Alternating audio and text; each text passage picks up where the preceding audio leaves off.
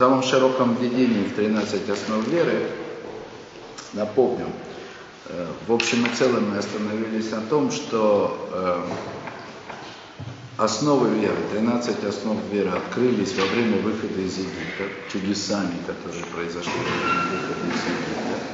И на самом деле эти чудеса которые открыли основы веры, они были преддверием дарованию Торы. Собственно, дарование Торы превратило эти открытия в основы веры. А они как бы придали дарованию Торы эти чудеса, то, вот, то самое звучание, которое, которое мы придали. Это я говорю, это в общем и целом. Здесь, э, здесь мы подошли к теме, которая должна э, показать как бы корень, в чем на самом деле корень единства – чудес выхода из Египта и, и дарования Торы. И это как бы корень вот этого единства, чудес выхода из Египта и дарования Торы, э, Раф объясняет через, через имена Всевышнего. То есть мы сейчас подошли к очень такой теме, в которой нужно быть предельно осторожны, имена Всевышнего. Вы знаете, что э, Всевышний проявляется в Торе под разными именами. И эти разные имена, они, собственно говоря, они означают разные проявления Всевышнего.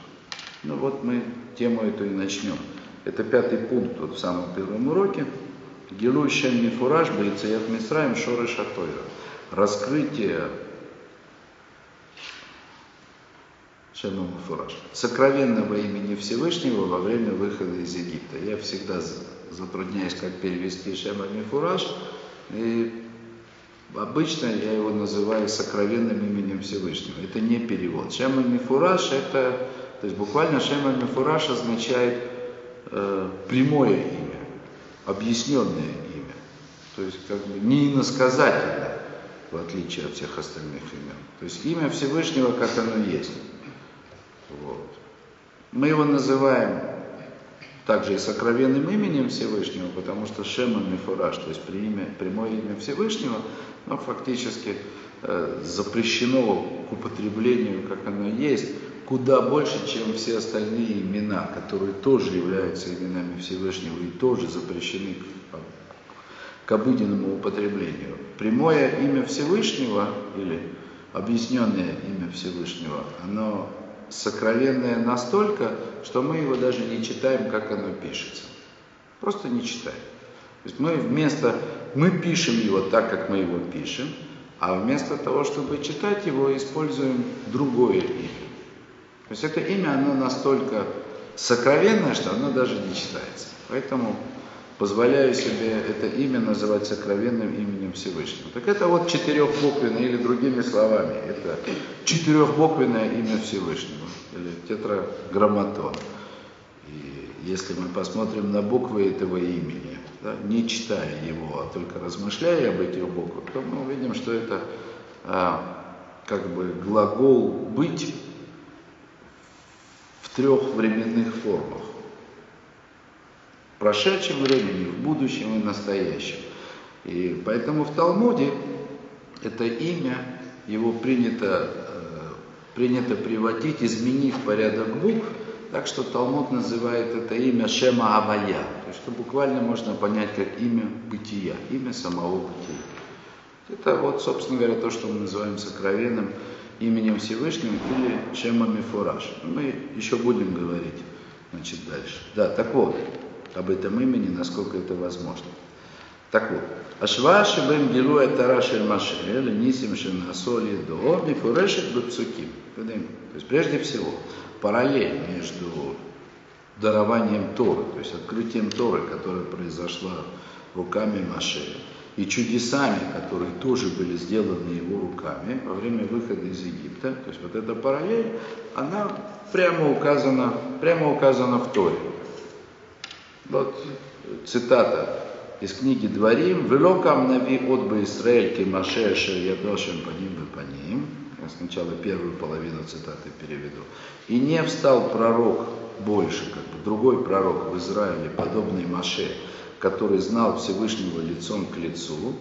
Это как будто бы о даровании Торы сказано. А дальше продолжение такое. «Леколя атоту мавсим» для всех чудес и знамений, которые делал Маше. То есть Как не было подобного Маше в даровании Торы, во всем процессе дарования Торы от самого начала до конца, мы видели, мы видим в книгах Торы, что Маше неоднократно обращается к Всевышнему на протяжении всех 40 лет странствий. Всевышний говорит с ним лицом к лицу. Так вот, есть параллель между дарованием Торы, которая произошла, Маше, которая произошла посредством Маше, и только руками Маше, не было равных ему пророков. И то же самое сказано про чудеса, которые делались руками Маше во время выхода из Египта. То есть эти чудеса, как бы это странно или, скажем так, непонятно для нас не звучало, эти чудеса, они тоже могли быть сделаны только Маше. То есть это такой важный момент. Хотя мы как будто бы особо и не различаем между чудесами выхода из Египта и какими-то другими. Тем не менее, это так. Вот. И объясняет, объясняет этот стих Рамбан. Шейдо Ашем паним аль паним баатут и морфсим, шикулам наасу бешмо гадоль. Значит, Рамбан поясняет, что значит не было подобного Маше пророка и подобного ему для чудес и знамений.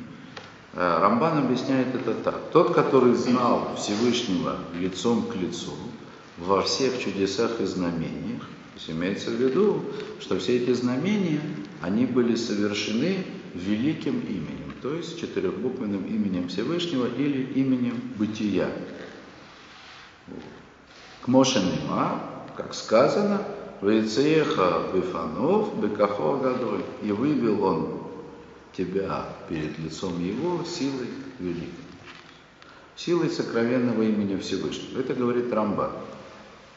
И в этих словах Рамбан намекает, значит, в этих словах Рамбан намекает на то, что сказано в другом стихе в Торе, а сказано там вот что. Тоже цитата, это уже из книги Шмот.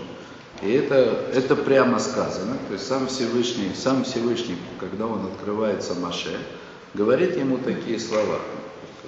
Тора свидетельствует.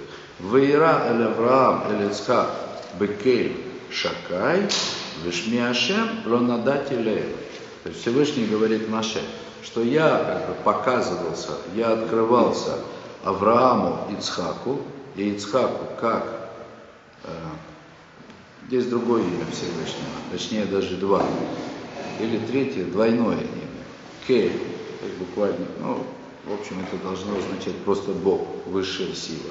Просто это алиф ламит. Обращаю внимание, это тоже мы не читаем, как оно. Не читаем это в суве, так как оно пишется, но, по крайней мере, в молитвах и как бы в чтении Торы читаем его, в отличие от четырехбуквенного имени Всевышнего. И Шиндалит Юд, которое мы как бы, чтобы лишний раз не упоминать, произносим как Шакай. То есть Всевышний говорит Маше, что я открылся Аврааму Ицхаку как Кель Шакай, как Бог, вот, у которого есть такое имя Шакай, а имя четырехбуквенное, имя бытия, именем бытия я не открылся им. Тут важно, важно понять, важно обратить внимание вот на что. То есть если мы будем читать те места в Торе, которые рассказывают историю Авраама Ицхака, мы неоднократно там встретим тоже четырехбуквенное имя Всевышнего. Вот. Но это только потому, что мы читаем это в Торе. То есть Тора нам уже дана, она нам дарована. И теперь мы знаем, что то, что происходило с Авраамом и Ицхаком, это уже было как бы преддверие открытия Всевышнего. То есть это все, это все Тора. Да? Вот. И тем не менее, в отношениях, в проявлениях к самому Аврааму, к самому Ицхаку, как говорит Всевышний, он не открывался ему как четырехбуквенное имя, открывался как имя Кель Шакай. То есть вот это имя, оно требует, требует сейчас объяснения, что имеется в виду. Значит, имя Шингаль, ну, Юд ламит понятно, то есть это просто высшая сила. То есть это как бы означает божество. Ну, вот так как мы понимаем это, это, это слово. Значит, Шиндалит Юд. Есть мидраж, который, который говорит, э, как бы расшифровывает это имя, делит его на две части. Ше, то есть ше, который означает что, который э, обычный предлог Лашона Койдыше, и завершение, последние две буквы имени, имени Дай, достаточно. То есть некое имя Всевышнего, которое означает, э, что творение, творение, совершенное божественной силой, как бы велико оно ни было, оно имеет, всегда имеет свои определенные пределы. Тот, который сказал миру достаточно. То есть Мидраж буквально объясняет это имя э, следующим образом. То есть, что небеса расширялись как до бесконечности. Могли бы, да, то есть само творение, в котором мы находимся, мир, Вселенная, Земля, создание, все это могло бы быть бесконечно, пока Всевышний не положил предел этому распространению. Достаточно. В принципе, это должно означать, для нас это должно означать вот что, что в общем и целом мир испытания, мир исправления ограничен. Испытание человека ограничено. Мир, который должен быть исправлен, он исправлен, он имеет как бы какие-то ограниченные рамки. Теперь здесь, значит, то, что, то, что хочет нам сказать Рамбан по поводу, точнее, то, что хочет сказать Тора об открытии э, Всевышнего под именем Шиндалит Юд, значит, здесь несколько иная интерпретация этого имени, но сейчас увидите, что это то же самое. Да? Вот. Это тоже комментарий Рамбана уже на, э, на этот стих, где сказано, что Авраам Ицхаку открылся именем Шиндалит Юд. Ама Элаким Ле Маше, сказал Бог всесильный Маше, не раите ли а вот быко яди, ашер анохи шодет это бомазалот. Значит, э, открылся я про отца силой руки своей, которой я Тут сказано шодет. Шодет, э, лишдот это грабить, наверное, побеждать, то есть э, мазолот. Мазолот, э, кто еще не знает, что такое мазолот? А, звезды, звезды, которые определяют человеческую судьбу. То есть на что, на что здесь Рамбан намекает? Прежде всего, это известный мидраж, который, который говорит на, на стих. Когда Авраам жалуется Всевышнему, что вот ты мне обещал подарить, дать наследие землю, произвести народ от меня, а у меня детей до сих пор нет. Всевышний говорит, выйди наружу. Выйди наружу, выйди из шатра, посмотри на небо, видишь, как невозможно посчитать звезды, как невозможно будет посчитать твое потомство. Мидраж говорит, что это означало, что Всевышний вывел Авраама из-под власти звезд, из-под власти судьбы. В общем, как бы то ни было, другие мидраши говорят, что Авраам и Сара, Ицкак и Ривка, они все были бесплодны. То есть с точки зрения природы, сотворенного самим же Всевышним мира, мира, который управляется законами природы, звездами, сферами, которые находятся над этим миром, как бы в пределах Вселенной. С точки зрения природы этого мира у Авраама вообще не должно было быть потомства. Причем не только у Авраама, и у Сары, и у Ицкака потом, и у Ривки. И каждый раз Всевышний должен был делать чудеса, а именно ограничивать, ставить предел, ставить границу действием законов природы для того, чтобы в конце концов мог появиться этот народ, который удостоился получения Торы. То есть, когда Всевышний говорит, что открывался Аврааму и Ицхаку только под именем Кель Шакай, имеется в виду, что он, ну позволю себе так сказать, не позволил природе, законам природы этого мира не дать появиться их потомству. Только сдерживал природу этого мира, только позволил, дал силу возникнуть в конце концов народу Израиля вопреки всем законам и природе этого сотворенного мира. Но это еще не означало, что Всевышний открыл, что есть другая природа, куда более глубокая, более значимая, э, чем видимая природа сотворенного тогда мира. Ну, как раз об этом мы сейчас и продолжим. Да, так вот, открылся только в имени Шиндалит Евуд, посредством которого я как бы вот побеждал да, Мазалот, в смысле звезды, которые определяют человеческую судьбу, и помогал избранным, то есть Аврааму и Ицхаку, а в Альбишмини Юткей, Ашербония Коль Гаве, Лонадателем. Однако вот в этом имени, четырехбуквенном, именем, э, которое осуществляет все бытие, то есть буквально Рамбан как бы указывает на то, что четырехбуквенное имя – это есть имя самого бытия. Так вот этим именем я не открылся. Что значит? Ливролем хадашот бешину таладот. То есть создать, я не создавал для них, как говорит Рамбан, ничего нового, чтобы изменило вообще систему э, связи, последовательность порождения этого мира. То есть до дарования Торы, до чудес выхода из Египта, в принципе, в этом мире не появлялось ничего нового, чтобы противоречило природе, ну, кроме, так сказать, потомства, да, Авраама и Ицхака, не появлялось ничего нового, чтобы дало совершенно новую систему Э, причинно-следственных связей, которые было раньше, то есть так скажем. То есть появля, появились вещи, которые возникли вопреки причинно-следственным связям, которые существовали до того, но не возникло новых причинно-следственных связей в этом мире, скажем так. Объясним это так. Вытадиалием бама херет ашем агадоль, кибо они асе имеем леафлия, выйду ки они ашем асе коль. и не открыл им как бы великое имя, которым как бы я и делаю все. О!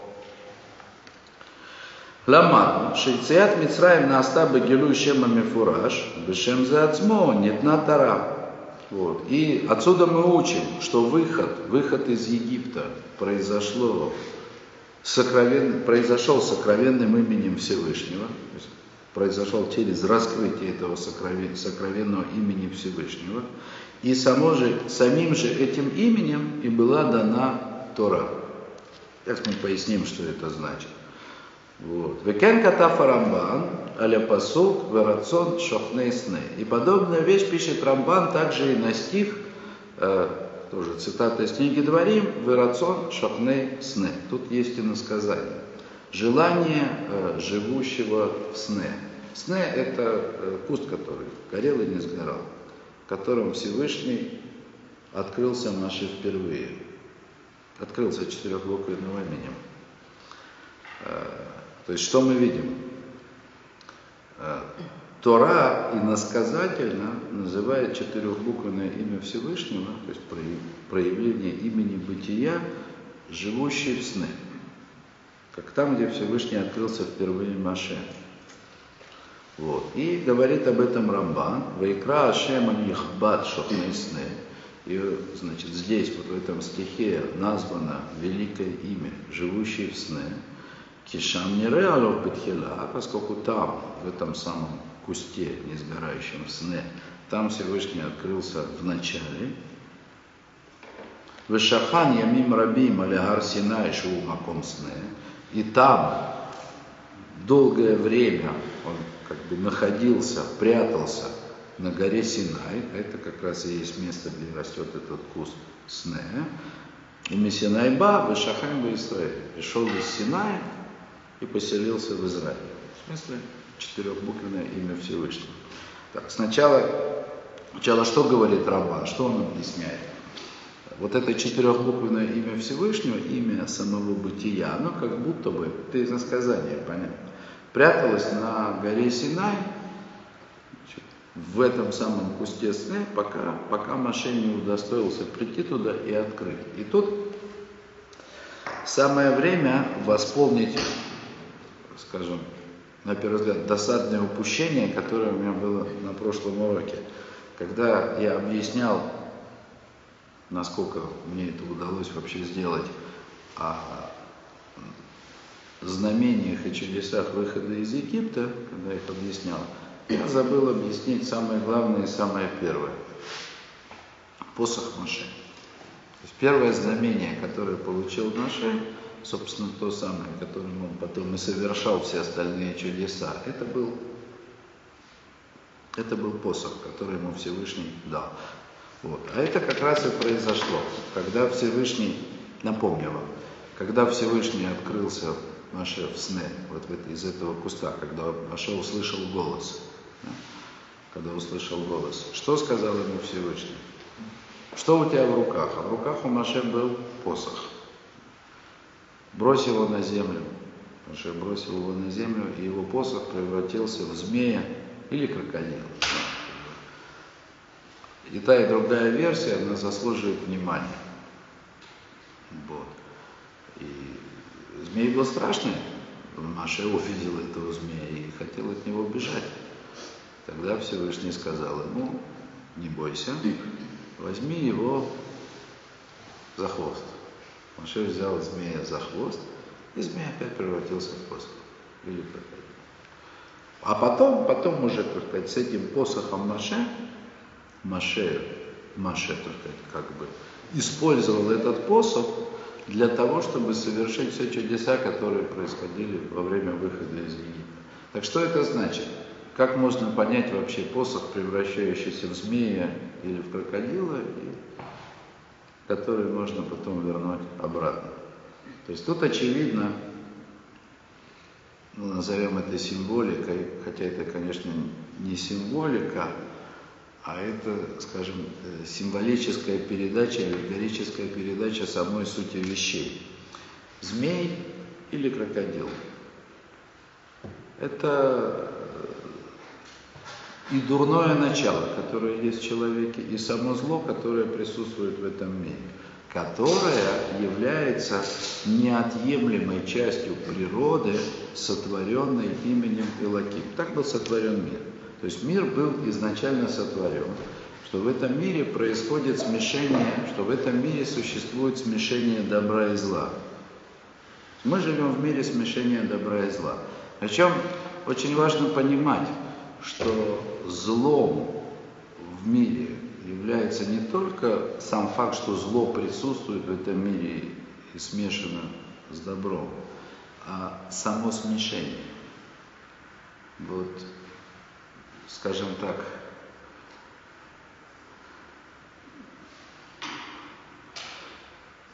если позволить себе немножко отвлечься от, от темы урока и вернуться, посмотреть на актуалии. Я не имею в виду какую-то конкретику происходящего сейчас, а просто что происходит в мире. В общем и целом в мире происходит одно и то же постоянно. Люди пытаются участвовать в борьбе добра и зла. Конечно, каждый на стороне добра. И чем больше они борются, тем хуже в этом мире становится. Потому что разделить между добром и злом невозможно. То есть и каждый человек, который борется за какое-то понятное очевидное ему добро, с каким-то там, против какого-то понятного очевидного ему зла, он делает другое зло убивает какое-то другое добро, которого он не понимает. То есть присутствие зла в этом мире, его как бы смешение с добром, это само по себе то есть, превращает мир в мир, в котором так или иначе зло главенствует. То есть оно проникает как бы во все во все уголки, во все аспекты, во все детали этого мира невозможно отделить. Это зло, оно буквально часть природы. То есть первым делом, первым делом, что Всевышний показал Маше в тот момент, когда он открылся ему в сне, он ему показал, что зло, присутствующее в этом мире, как его неотъемлемая часть, это не зло как таковое, а это инструмент. Змей, который есть суть выражения мирового зла, в руках Маше, если правильно взяться за него, превращается в посох. То есть в инструмент, ну, по-простому, посох это то, что помогает человеку двигаться, помогает ему идти на большие расстояния. Вот. И более того, этот посох в руках Маше, он оказывается средством исправления этого мира. То есть само зло, оно является средством исправления этого мира.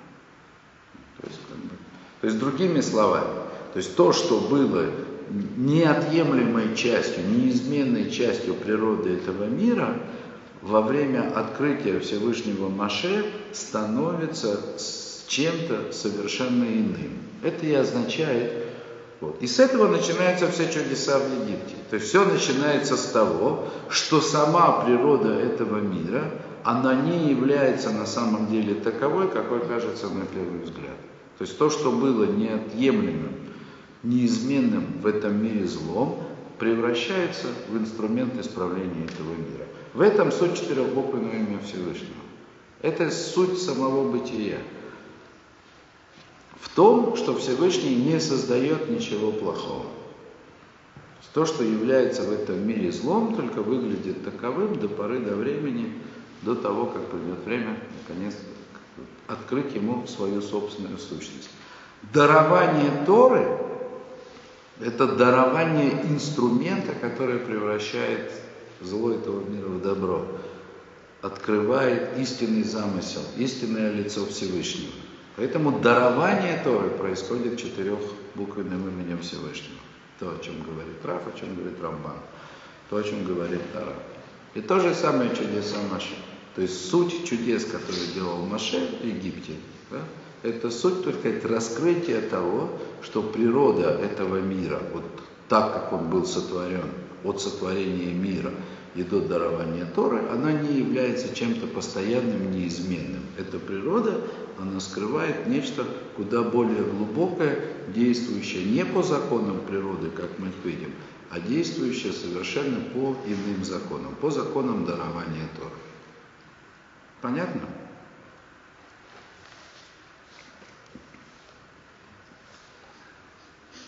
О. а Асиба шираца кадыш бороху луаце это строил, бы несима шейхим лешем авая, угдейшую несима и есот вешореш лематам тара. Почему Всевышний захотел вывести, вывести народ Израиля из Египта чудесами, относящимися к четырехбуквенному имени Всевышнего? Это причина в том, что выход из Египта, эти чудеса, они должны стать корнем основой, фундаментом для дарования Торы. А дарование Торы это означает, что человек, принявший Тору, принявший заповеди Торы к исполнению, живет не по законам природы этого мира, хотя, кажется, они вокруг продолжают действовать, как и раньше, а этот человек, он живет по законам желания, исполнения или неисполнения, не дай Бог, желания Всевышнего. Истинная природа, она зависит от того, насколько человек исполняет или, не дай Бог, не исполняет заповеди Всевышнего. Хотя, кажется, между, скажем, двумя природами этого мира, внешней и внутренней, есть неразрешимое противоречие. Ну и заповеди, они как бы даны. Большинство заповедей, они отменяются, перестают действовать, когда их исполнение вызывает угрозу жизни.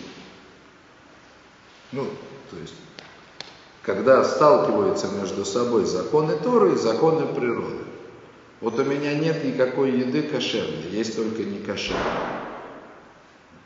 По замыслу Всевышнего я не должен есть некошерную еду и должен выжить одним только исполнением.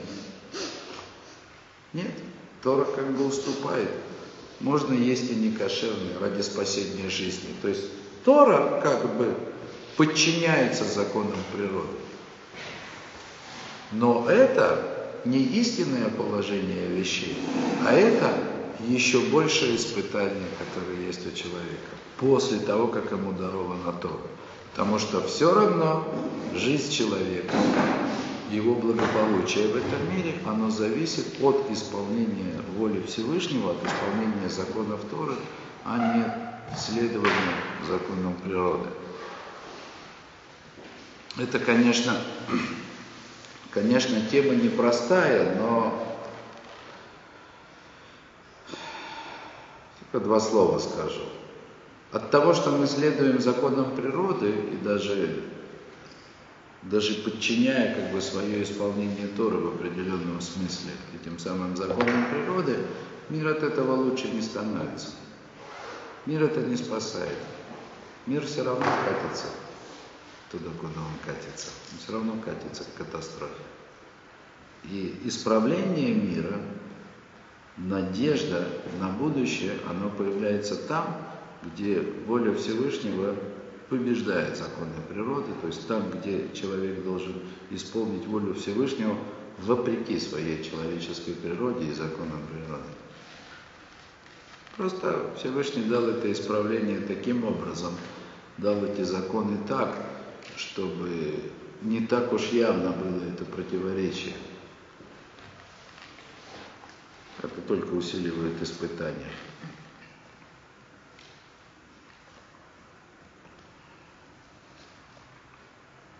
Да, так вот Всевышний хотел, такова была его воля, такого было желание, чтобы выход из Египта стал основой, фундаментом для получения Торы. Вытара куля ги шматов шеликодыш А известно, что вся Тора – это имена Всевышнего, то есть каждое слово в Торе – это имя Всевышнего. В то, то есть это то или иное проявление Всевышнего в этом мире, вопреки законам природы. У Макор Коль а источник всех имен – это четырехбуквенное имя бытия. Э, так это принято у мудрецов Кабалы, называть четырехбуквенное имя Всевышнего стволом, из которого, как ветви, растут все остальные имена Всевышнего. А уж из ветвей растут еще ветви, а на ветвях листья. Так что в конце концов, значит, все, все слова Торы, они исходят из имени Всевышнего, как, как ветви выходят из ствола дерева. Ну и потом из этого исходит и весь остальной мир. А, так вот, четырехбуквенное имя Всевышнего – это источник всех имен, ибо все они происходят из Него. И поэтому, когда открылось имя, четырехбуквенное имя Всевышнего в выходе из Египта, то это, это открытие, оно стало фундаментом и корнем дарованию Торы, которое произошло потом. То есть во время выхода из Египта открылся сам источник Торы. А уж Торой был сотворен мир не во время выхода из Египта, а до того. Да? Торой был сотворен мир, как сказано, а Тора умерит, они аити клио маночеля кодышборуху. Это Мидраж говорит.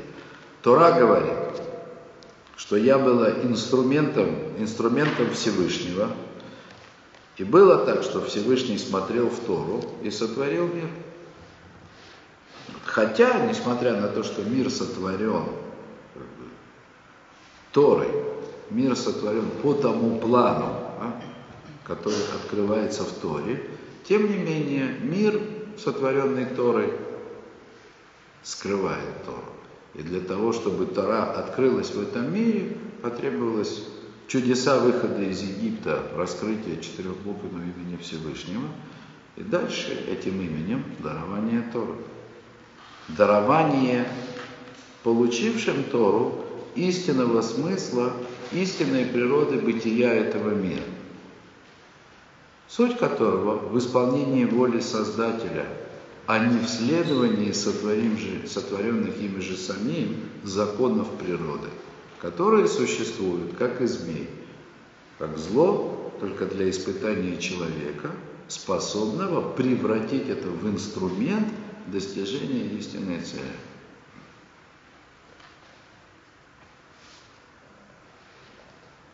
О.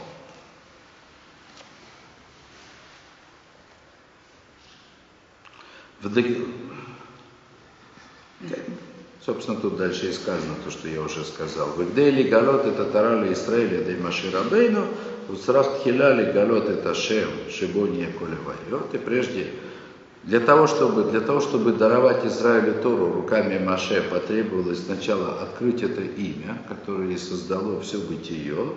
И произошло это, произошло это посредством чудес, каждое из которых было как будто бы новым творением. То есть это, еще раз мы возвращаемся к, к общей оценке каждого чуда, которое происходило во время выхода из Египта. Каждое чудо – это было новое творение. Новое творение, как бы относящееся к семи дням творения, то есть выпадающее, выходящее за рамки уже сотворенной природы. Вот. И тут как раз то, что бы упоминали уже, можно было бы давно сказать. Эсар макот эм кенегит асарама амарот бэм невраула. То есть 10 казней египетских, они соответствовали 10 речениями, которыми был сотворен мир. Помните, мир был сотворен всего десятью речениями. Берешит Бара Илаким вначале сотворил, это было первое лечение. Вот. И этому соответствует последняя казнь избиения первенцев. Воемер Раким Иоры сказал, всесильный да будет свет, а это предпоследняя казнь, тьма. Об этом говорили. Убес армакот элю, идбатели улам анира тикаям михуцла асарама амарот. И, э, значит,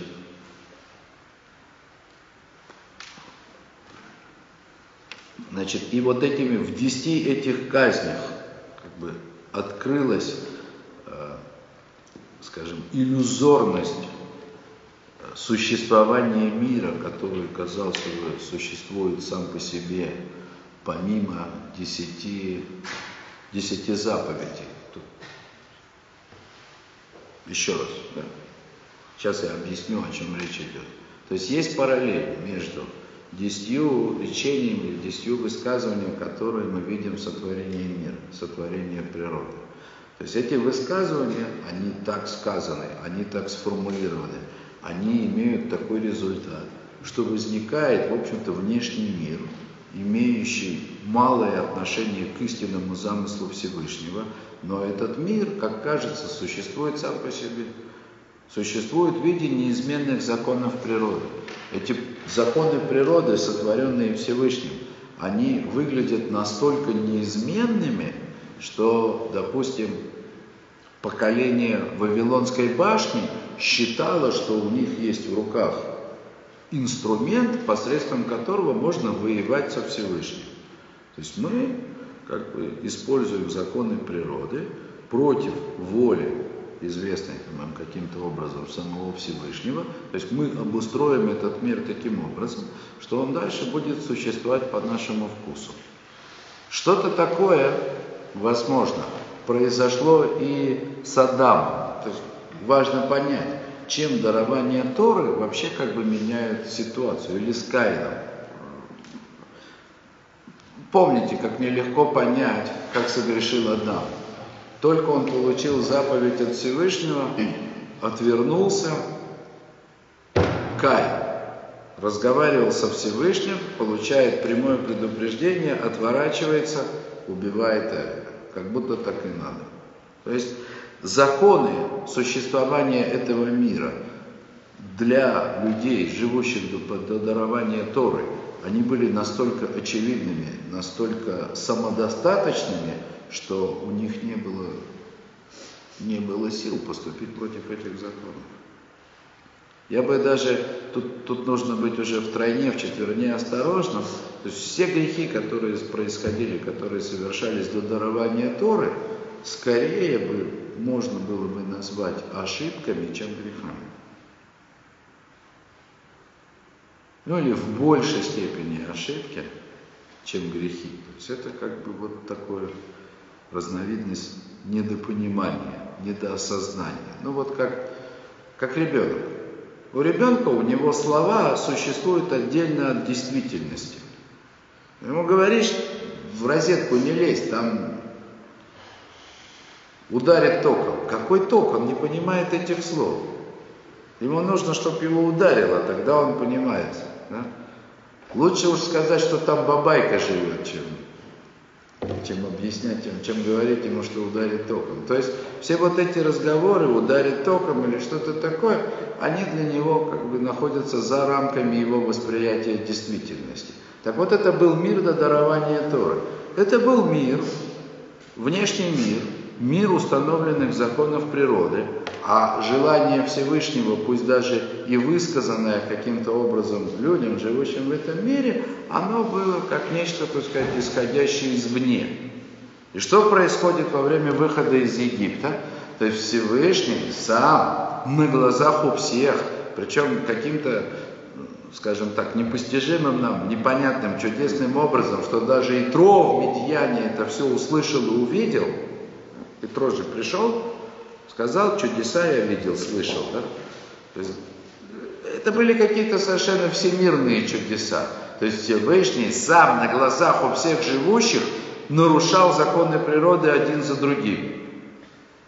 Показывая, что когда он установил эти законы, он не имел в виду, что эти законы будут вечными. Вообще не это имелось в виду. Вы неверно поняли. Вы не так подумали. Не это имелось в виду. То есть 10 казней, они пришли как поправка к десяти речениям, которыми были сотворена природа мира.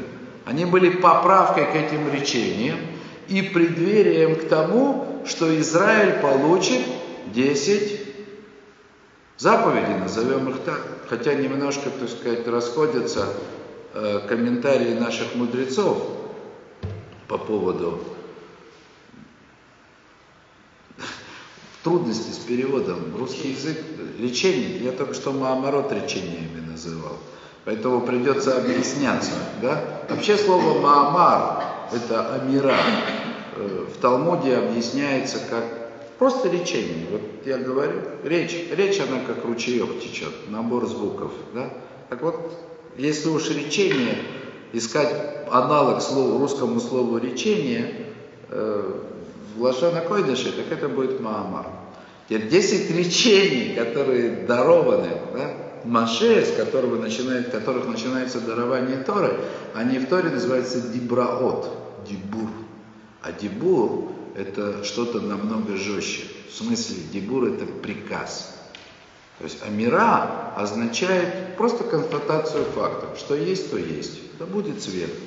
Есть свет разделил между светом и тьмой. Будет день, будет ночь. Так и есть день и ночь. В том, что есть день и ночь, нет ничего, кроме факта, что они есть. А вот я, Господь Бог твой, соблюдай субботу, почитай отца и мать, это приказ. То есть, с одной стороны, этот приказ, э, как бы с точки зрения природы этого мира, он не имеет силы констатации факта, ну, если бы это была мира, Всевышний сказал, соблюдай субботу. Все, все соблюдают субботу. Просто нет никаких, никакой физической возможности не соблюдать субботу. Дебур обращен к человеку, способному поступить иначе, и поэтому его значение для человека намного жестче, чем просто высказывание. Дебур это приказ.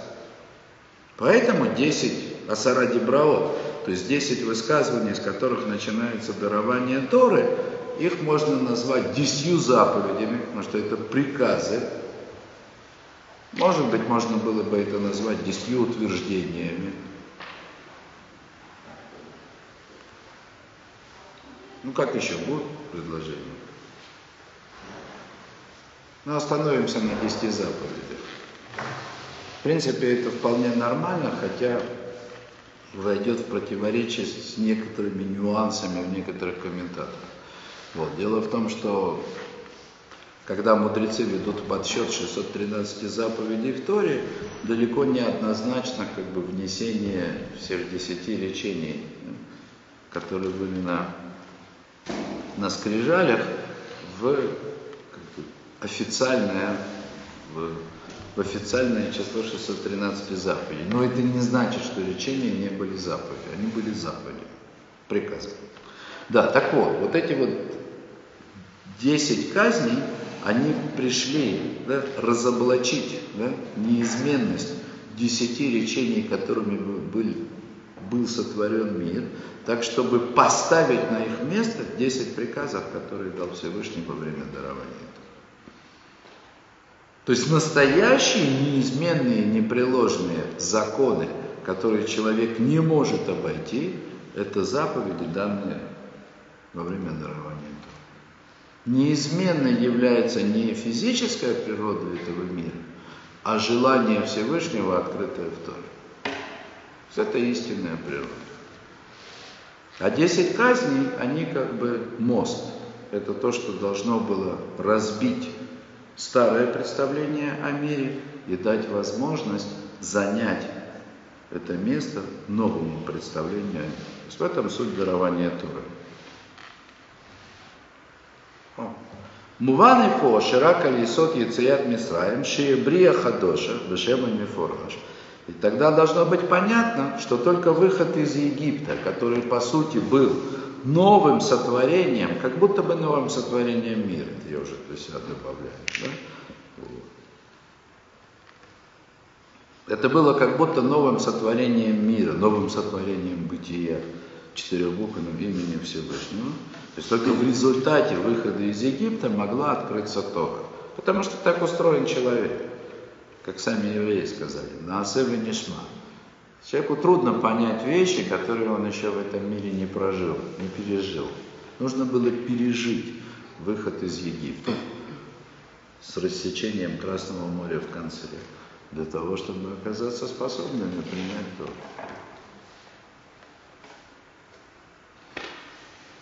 Мишам ве элех, ашгафат Ашем, бесхар ве онеш, и альпия киюматара, обитула.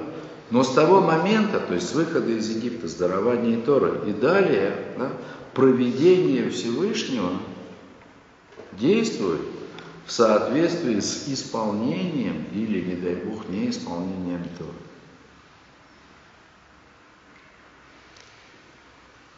Шары нидгалта шата рашор из мацию, алам вихиюто, к Моше Поскольку тогда, тогда открылось, уже тогда открылось, что Тора по сути своей является корнем этого мира, его бытия и жизни в этом мире, как и будет объяснено.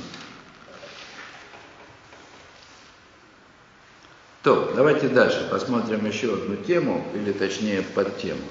Значит, что происходит? Что происходит?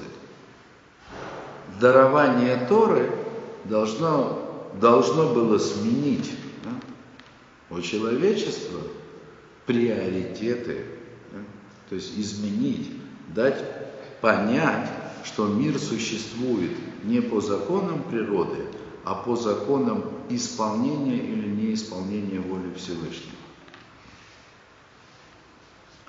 Единственное, что тяжело, единственное, что тяжело, почему нам до сих пор кажется, что мир существует по законам природы. Тем более, как я и говорил уже, даже сама Тора тогда, по выходу из Египта, она дана таким образом, что как будто бы она подчиняется законам природы. За исключением там вот три заповеди только из-за них можно умереть. Все остальное умирать.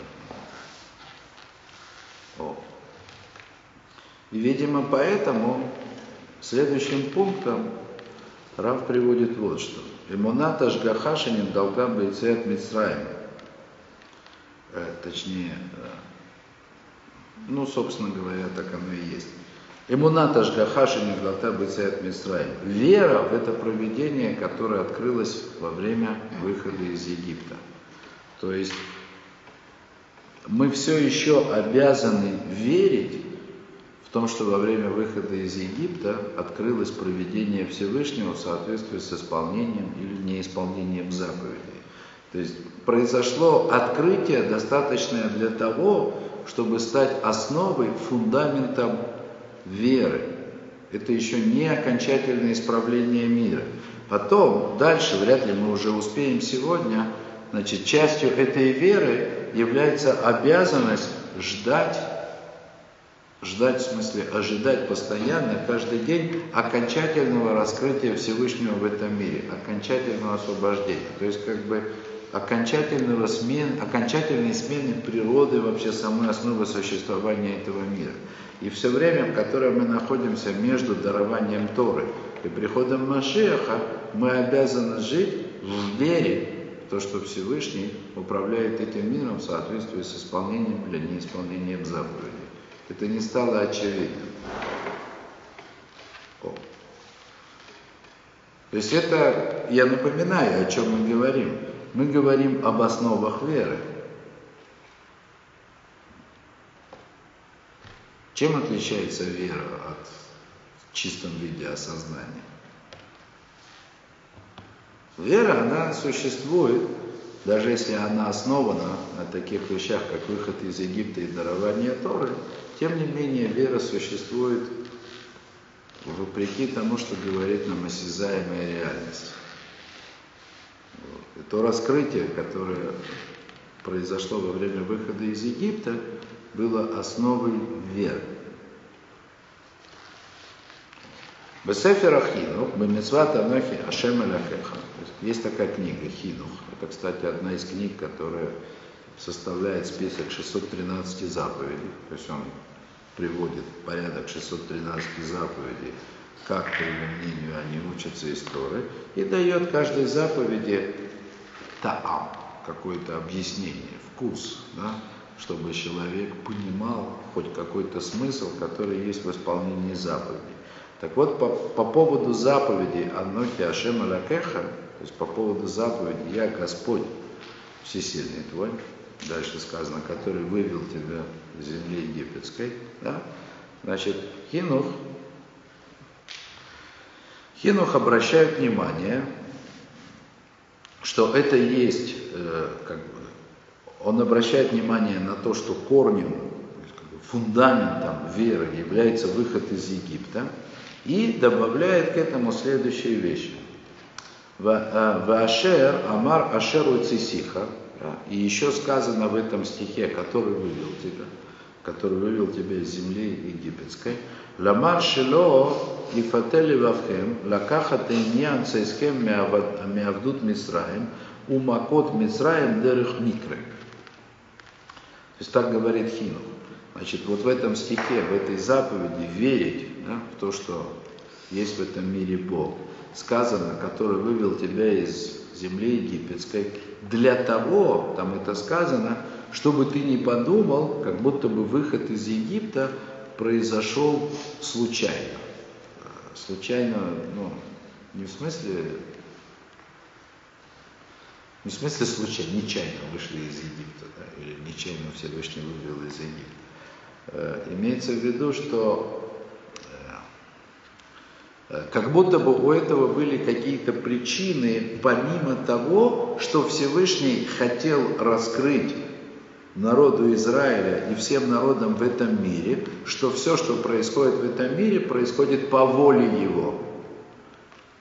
И еще, выход из Египта, он ведь был наградой для одних и наказанием для других – так вот, награда и наказания, которые случились во время выхода из Египта, они были заслужены. Они не были случайны. Эладу шанохи гу шеоцеси эскем бехефецу башгаха. Знайте, что я, ну в смысле, создатель этого мира, да, я вывел вас по желанию своему, то есть в соответствии со своим желанием, со своим намерением, Башгаха, то есть с проведением, в смысле обращая внимание на заслуги или их отсутствие. То есть наказан был тот, кто должен был быть наказан. И награжден был тот, кто должен был быть награжден. К Моше Евтиях, для Абасейна, Авраам, Искак Яков. Так, как Всевышний обещал, Авраам, Искак и Яков. То есть были причины, почему Израиль был выведен из Египта, были причины, почему Египет был наказан, когда выходил оттуда Израиль. Да, соответственно, недаром же, э, напомню, э, Авраам как будто бы сомневался после э, очередного обещания Всевышнего, что произойдет от Авраама великое потомство – и унаследуют они землю, Авраам задал вопрос такой, который вызывает много вопросов соответствующим образом у комментаторов. Авраам спросил бы да, ну, как я узнаю. Звучит, как будто чем докажешь. Просто вдумайтесь то, что там происходит. Сам Авраам, да, он не однажды, беседуя со Всевышним, казалось бы, лицом к лицу, он удивлялся, как бы по-простому, обещанием Всевышнего. Да? у меня детей нет. Да? И Всевышний должен был его, значит, из-под звезд выводить. Да? говорит, я говорит, тебе унаследую землю. Очевидно, Авраам понимал, как бы, общественно-политические расклады в мире, в котором он находился, как вообще? Я шучу немножко, как бы чуть-чуть утрирую вопрос. То есть Аврааму было непонятно, как это может произойти. Бемайда, как я узнаю, в смысле, чем ты подтвердишь, как я пойму. И что Всевышний ему отвечает? А вот ты узнаешь, что будут потомками, потомки твои будут 400 лет рабами в Египте. То есть, как бы по-простому Авраам, то есть самый как бы простой вот комментарий, который приводят комментаторы, которые говорят, говорится на это место, что Авраам как бы проявил слабость маловерия и за это был наказан. А вот раз ты мне не веришь, значит будут, будут твои потомки рабами в Египте. Хотя на самом деле в глубине всего происходящего, конечно же, это не так. Потому что на самом деле народ Израиля должен был пройти это испытание египетским знанием для того, чтобы удостоиться. И это то, что не, ну, как бы, то, что не видел, не понимал Авраам, как, как они удостоятся, как они заслужат, как они смогут, как они смогут заслужить то, что Всевышний приведет их в землю обетованную. А вот так, что будут проходить, будут проходить испытания. То есть Египет был изначально как бы, э, то есть не то, что изначально, еще до, до выхода из Египта, до дарования Торы, Египет должен был стать э, кившам, как это называют, тиглем, да, вот этим, этим печью, да, в которой произойдет испытание или закаление народа, получившего Тору. Значит, соответственно, он должен был будет наказан. Ну, там, собственно, Всевышний потом он и говорит. А потом выведу их, будут они рабами, а потом выведу и над Египтом суд устрою. Все будет как будет. Кстати, тот самый змей или крокодил, который превращался в посох Маше, да, это же, по крайней мере, по ряду комментаторов был чуть ли не главным идолом в Египте расходятся, расходятся разные мидраши, то баран называется главным идолом Египта, то крокодил, но крокодил у них был на очень почетном месте. Как бы символ могущества, могущества Нила. В определенном смысле египтяне поклонялись этому крокодилу. А Маше, ну, точнее в руках Маше по слову Всевышнего, этот самый крокодил превратился в средство наказания самого Египта.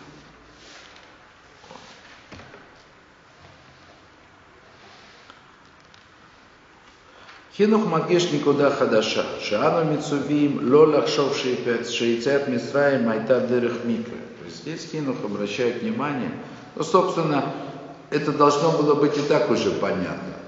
Просто, очевидно, следует обратить на это отдельное внимание. То есть Хинов обращает внимание на то, что мы не можем относиться к выходу из Египта, как будто бы это было, скажем, не имеющее прямого отношения к проведению Всевышнего события.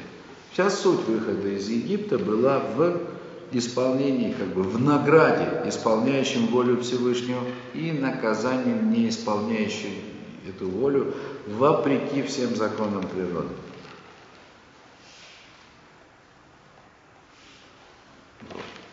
И можно объяснить то, что говорит Хинух, э, словами Рамбана. Умина нисим агдолим, умифрацамим адам моде, бенисим анистарим шехем есот атаракула. Вот тут как раз э, тот как раз мост, мост от э, выхода из Египта, от этих чудес к той вере, в которой мы нуждаемся, которая нужна нам день за днем. Так говорит Рамбан, опять же, о чудесах выхода из Египта. То есть из великих чудес, то есть благодаря великим чудесам, которые открыты на глазах у всех, имеется в виду чудеса выхода из Египта. Как я уже говорил, даже Итро, будучи в Медьяне, заметил эти чудеса. Так вот, благодаря этим чудесам человек признает, признает сокрытые чудеса, которые есть основа всей Торы. То есть те чудеса проведения Всевышнего, которые основаны на исполнении человеком Торы, или, не дай Бог, неисполнение, эти чудеса сокрыты. Преступник, который нарушает законы Торы, он не получает наказание на месте. Даже более того, всю свою жизнь он может прожить так, что ему кажется, что Всевышний награждает его. Ну или, по крайней мере, окружающим это кажется. Человек, который исполняет заповеди Всевышнего, он не получает награду явную и очевидную. Это не значит, что этого нет. Эти чудеса, они есть, но это сокрытые чудеса. То есть чудеса проведения Всевышнего основаны на исполнении законов Торы, это сокрытые чудеса, в которые мы должны верить. Но основой, то есть то, что должно дать силу верить в них, это когда-то произошедшие открытые всемирные чудеса выхода из Египта. То есть это как бы еще, еще один аспект того, что дарование Торы основано на чудесах выхода из Египта.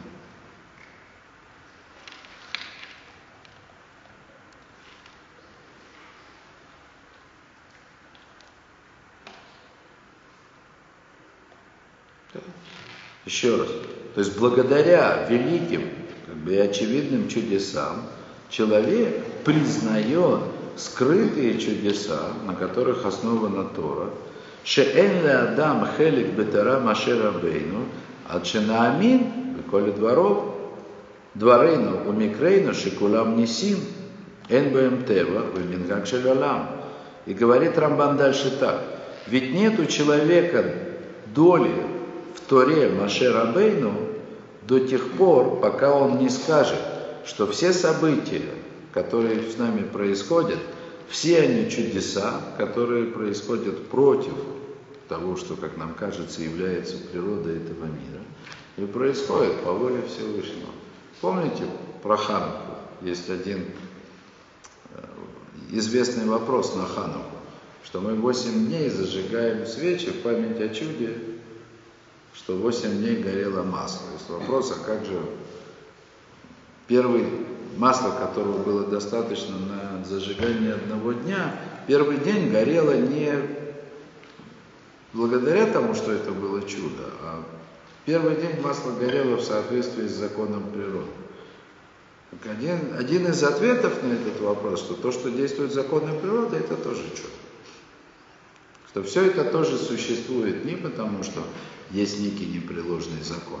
То есть смысл дарования Торы – раскрытие четырехбуквенного имени Всевышнего, он не только в том, что природа этого мира не является неизменной, а то, что она тоже является результатом желания, раскрытия желания четырехбуквенного имени Всевышнего. То есть это то, что хочет, то, что говорит Рамбан.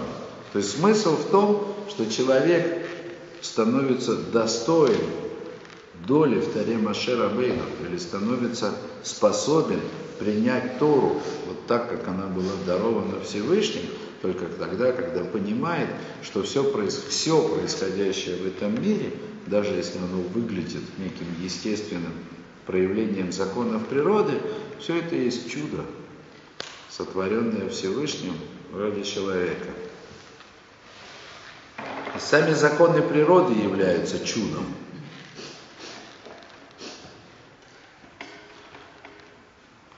Энгоем тева мингаго шелеолам. Нету на самом деле никакой природы. Ну, некого закона непреложного, который бы действовал сам, сам по себе. Бен Берабин, Бен Бияхи. Будь то происходящее с отдельным человеком, будь то происходящее с обществом, все это сплошные чудеса. И потому погоду все равно предсказать никто не может, да, даже на один день. И все эксперты ошибаются, да, потому что, потому что все равно этим миром управляет Всевышний. Эла им ясе мицвот яцлихейну схаро. Им явор алейгим яхритейну аншо.